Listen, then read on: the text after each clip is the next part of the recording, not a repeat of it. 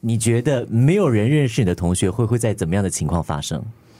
没有人认识我的同学会，可能是在我改变很大的情况下，我参加那个同学会，整形、变性，不一定是整形，也不一定是变性。哎，有些人真的是落差很大的，若干年后在街上偶遇对方，你完全没有办法联想这个人是我以前同班同学。以前我在台湾读中学的时候。我前几年回去，他们举办了一个真的是十多年没有见的同学会。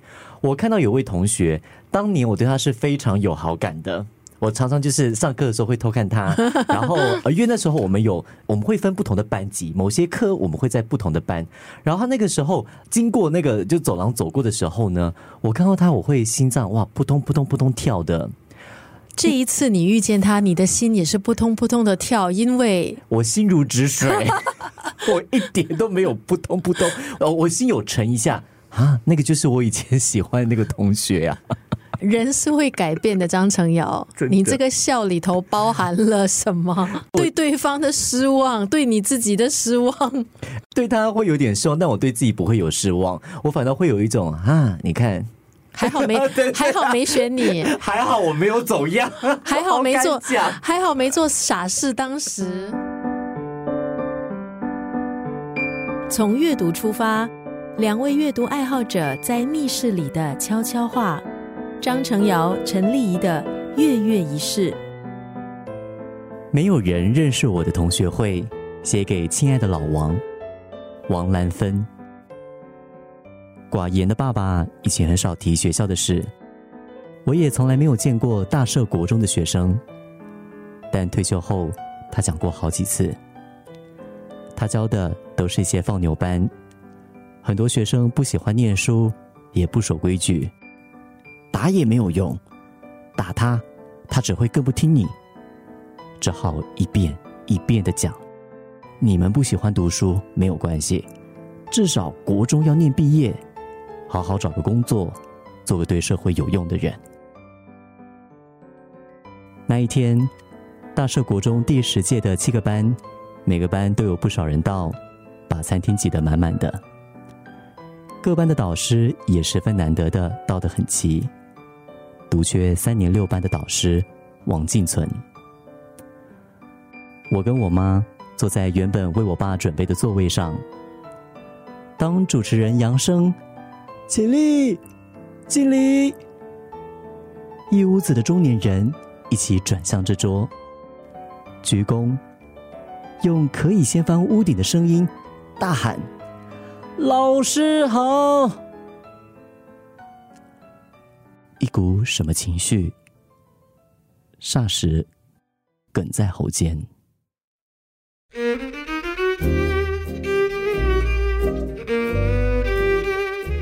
本书的风格，我虽然是没有细看了，但是刚刚跟程瑶借过来就翻阅了一下，我觉得它充满了一种怀旧的一种氛围，可能是因为它的主题，还有里头呢附上的一些照片。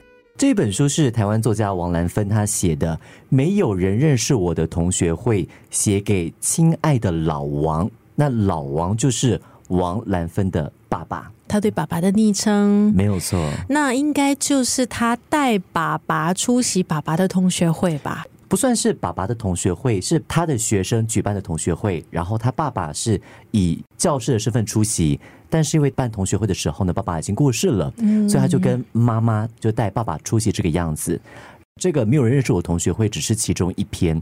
整本书其实有非常多小小的故事，讲的就是他爸爸生前的一些细节。一些回忆，你知道，很多时候某一个人离开之后，我们才会好好的去整理对那个人的回忆，去梳理对他的一些想念。为什么会这样呢？因为那个人他是我们日常的一部分，你天天看到他，你也没有想说哦，我要做一个什么方面的一个整理呀，或者是我应该现在去可能去想想，呃，对方跟我之间曾经经历过一些什么，就因为对方一直都在。对。但是如果有那么一天少了对方，那个空的那个感觉，还有那个空洞。所以这个时候，我觉得我们作为失去对方的那个人，我们就会想要说去捡起一些过往的一些碎片，然后再拼拼凑凑。我觉得对留下来的人来讲呢，也是一个安慰。这本书里面，我特别喜欢的，当然就是刚刚丽有讲到，它是充满怀旧的氛围。当中有一篇，我当时读的很有感觉的是，他说爸爸以前喜欢吃酸掉的饺子。爸爸他说他老家有一个习惯，就是在新年的除夕，爸爸会把饺子包好，然后放在客厅的桌上，等到隔天大年初一放鞭炮之后，才把那些饺子下水煮。但是那个饺子放在外头已经酸掉了。所以小时候，作者跟他的妹妹还有弟弟就在那边哭闹，说为什么要吃酸掉的饺子？爸爸就会很生气的说：“你不懂，这个是老家的习俗。”等到作者长大之后，他才跟爸爸讲说：“爸爸不是这个样子的，你老家呢以前新年的时候是冬天，所以饺子放在外头不会变酸。但是台湾高雄的天气是很炎热的，你放了一个晚上之后，它会臭酸掉。”爸爸听了这句话之后呢，就愣住了，然后默默的。把酸掉的饺子拿到角落去吃。等他长大之后呢，他回想起这个画面，他才明白到，原来爸爸为什么坚持吃酸掉的饺子，是因为那个是对家乡的思念。里头还有一张照片，其实我也挺有印象的。那张照片呢，就是作者的爸爸跟妈妈的两双鞋子。那这两双鞋子呢，看上去样式呢，肯定就是旧款的，然后并排摆在一起。作者呢就写到说，这两双鞋子呢是爸爸妈妈结婚的时候穿的，也只穿过那么一次。然后呢，他们一直觉得说，鞋子呢要留给大日子。或是有重要的日子才穿，但是到了后来，他们始终没有再穿上那一双结婚时穿过一次的鞋子。然后作者就说，那两双鞋子呢，就这样子静静的在那里度过了五十年的岁月，很有画面感，对不对？嗯，我好喜欢呃，王兰芬她写的文字很简单，很平易近人，她写的就是我们的日常，但是。那个日常里面又有很多那种淡淡的感动跟哀伤。哎，你这一辈子有没有什么让你很遗憾或是很愧疚？因为这本书其实很大的一个主题，除了怀旧，就是它是有一点点淡淡的亏欠的。因为我们是对爸爸的亏欠吗？每个孩子，我觉得啦，每个孩子对父母与生俱来就是会有一些亏欠。因为父母给我们的爱真的就是大爱，对，很多时候我们真的就是死小孩，你知道吗？然后我们就是可能会对父母不礼貌，把他们当做是理所当然的。嗯，特别是在成长的过程中，青春期，我们可能会觉得哦，朋友很重要。然后我们花很多时间在外面经营跟朋友之间的关系，好，在外头可能我们也恋爱了，对，然后很多的时间也在跟男女朋友在一起。那后来结了婚又忙家庭，嗯，然后感觉哦，糟糕，有事了就想到父母，哦，对，然后就寻求支援。所以父母呢，他真的就是。一直都在我们背后，就是给我们资源，给我们支持。可是，我觉得我孩子很多时候为什么会觉得愧疚？是我们到底怎么样去回报？我最近的一个很深刻的感觉是，我觉得我跟我父母的时间变得很少，不多了，所剩不多。我最近觉得我的父母啊，衰老的速度很快。嗯。看着他们，我就心里开始害怕了。我心里就想说：“天哪，我好像没有什么时间呢。我还有什么还可以做的？我可以怎么样子把我们之间的相处的时间弄得就是让父母可以更开心啊，或是做他们想要做的事情啊？我还能做什么？因为我感觉时间紧迫，嗯，所以我就给自己列下了几个事情是我要做的，好像。”因为他们两个人其实都很爱吃，嗯，对，所以我做饭给他们也好啦，带他们出去外面餐厅吃也好啦，这个是我应该会做的更频密的事。我最近跟一位朋友聊天啊，他有问我说，以后你会不会想要回台湾？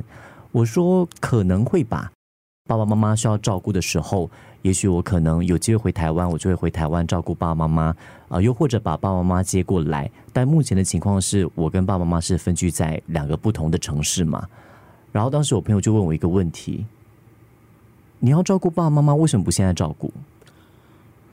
他就问了我这个问题，然后我突然愣住了，我才发现我已经不是以前还在读书的学生了，我已经出来工作，有经济能力，然后我一直说要有天要回去台湾照顾爸爸妈妈，但那个有天在哪一天？你知道？嗯，我们很多时候好像对父母都有一种亏欠感，哦，都会觉得说。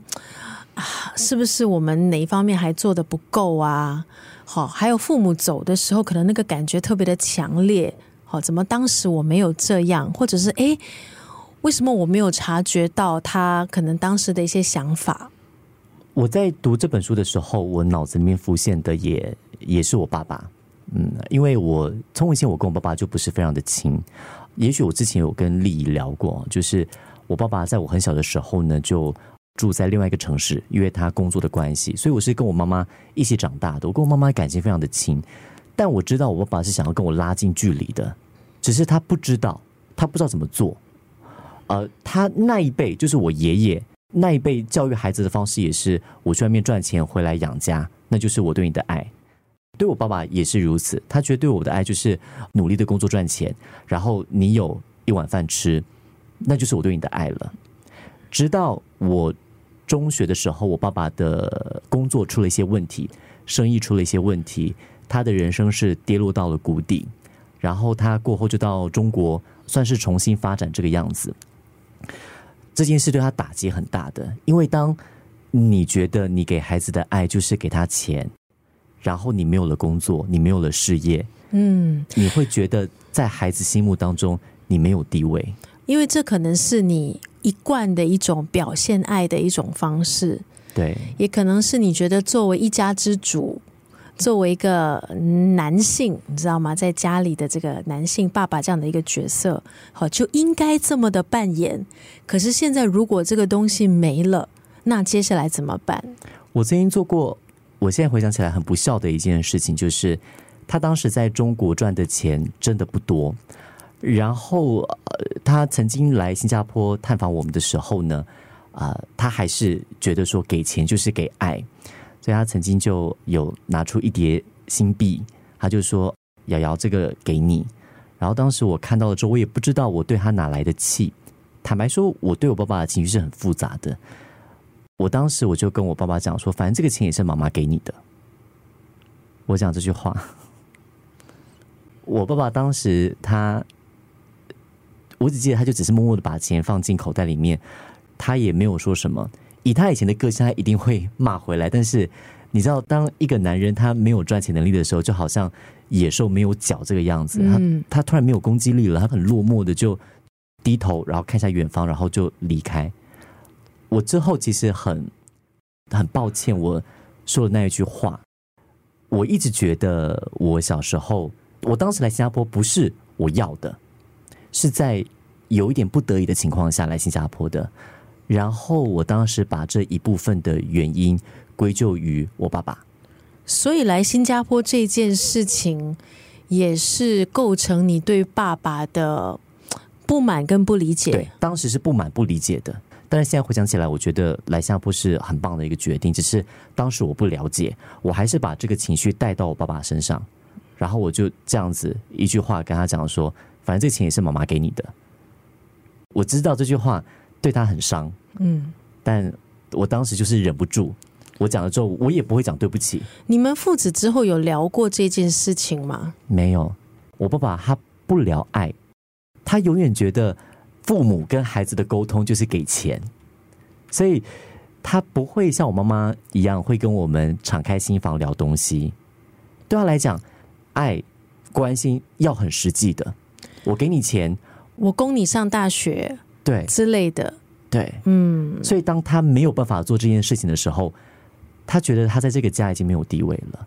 然后我们从来就没有好好的跟他讲说，其实你不用在意。你有没有这样的一个想法，就是找一个机会跟爸爸好好的聊天？然后可能也连带的把这一件事情，因为这件事情一直都在你的心上，嗯，对吗？你觉得你说的不对了，你说的不恰当了，当时因为你的不理解。然后一直在你心上嘛？可是你有没有想过，有一天找一个机会，就跟你爸爸聊天，然后顺便也提起这件事情，是不是能够解开你心里的这个结？坦白说，我没有想过，因为我知道我讲了，我爸爸他应该也是微笑说：“哎呀，你干嘛讲这个东西？”因为上一代人，我爸爸那一代人是不擅长面对这种很肉麻的场合。所以，我现在算是弥补的一个方式，就是我尽量多花时间陪他，然后我也怎么说不责备他。你一定会很好奇，说为什么我要责备，对不对？我觉得不是责备啦，我觉得有时候是我们长大了嘛，那个位置好像是调过来了。对对对对对，我们很多时候呢会呃。叮叮咛啊，叮咛他们，然后变成我们在碎碎念，就是把你又没有吃那个保健品啊，对，或是对对，你一直这样看手机不对啊，就是你知道吗？变成是我们倒过来，好像小时候这样的那个位置对调，我们来念大人。对，我在想，如果他爱孩子的方式是用行动的，那也许我爱爸爸的方式也是用行动来说吧。其实我觉得很难说没有遗憾。因为我觉得任何一种关系吧，不只是呃我们跟父母之间的关系，任何一种关系可能都会存有遗憾，那感觉当然是不好了。嗯，好，可是我们能够怎么做去处理那样的一种你知道吗？遗憾的那种心情。曾经看过这样的一段话，哈，就是说人生像是一场单程的旅行，即便会有遗憾，但是很多时候我们真的没有重来的机会。那与其纠结无法改变的过去，我们更应该做的就是微笑的看待现在，珍惜现在，因为生活没有如果。从阅读出发。两位阅读爱好者在密室里的悄悄话，张成尧、陈丽仪的月月仪式。今天的月月仪式跟你分享的这一本书叫做《没有人认识我的同学会》，写给亲爱的老王，是作者呢回忆爸爸的一本书。它有一个很重要的主题，那就是有一些事情，我们总是要在那个人离开之后，我们才发现哦。原来这些是我们过去没有注意到的。有时候父母他要求的不一定是我们要怎么样去回报他。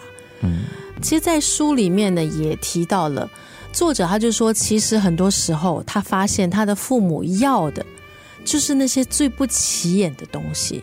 所以我觉得程瑶也不需要太过愧疚。啊，我相信父母也绝对能够理解，而且我觉得父母肯定是以你现在的专业为荣。嗯，听你的月月仪式，然后啊，叫身边乡亲父老给他订阅一下，好不好？这，哎呀，我儿子呢？哎呦，就强了，就强。好，哇，这是台语是吗？台语是吧？尝试讲一点哦。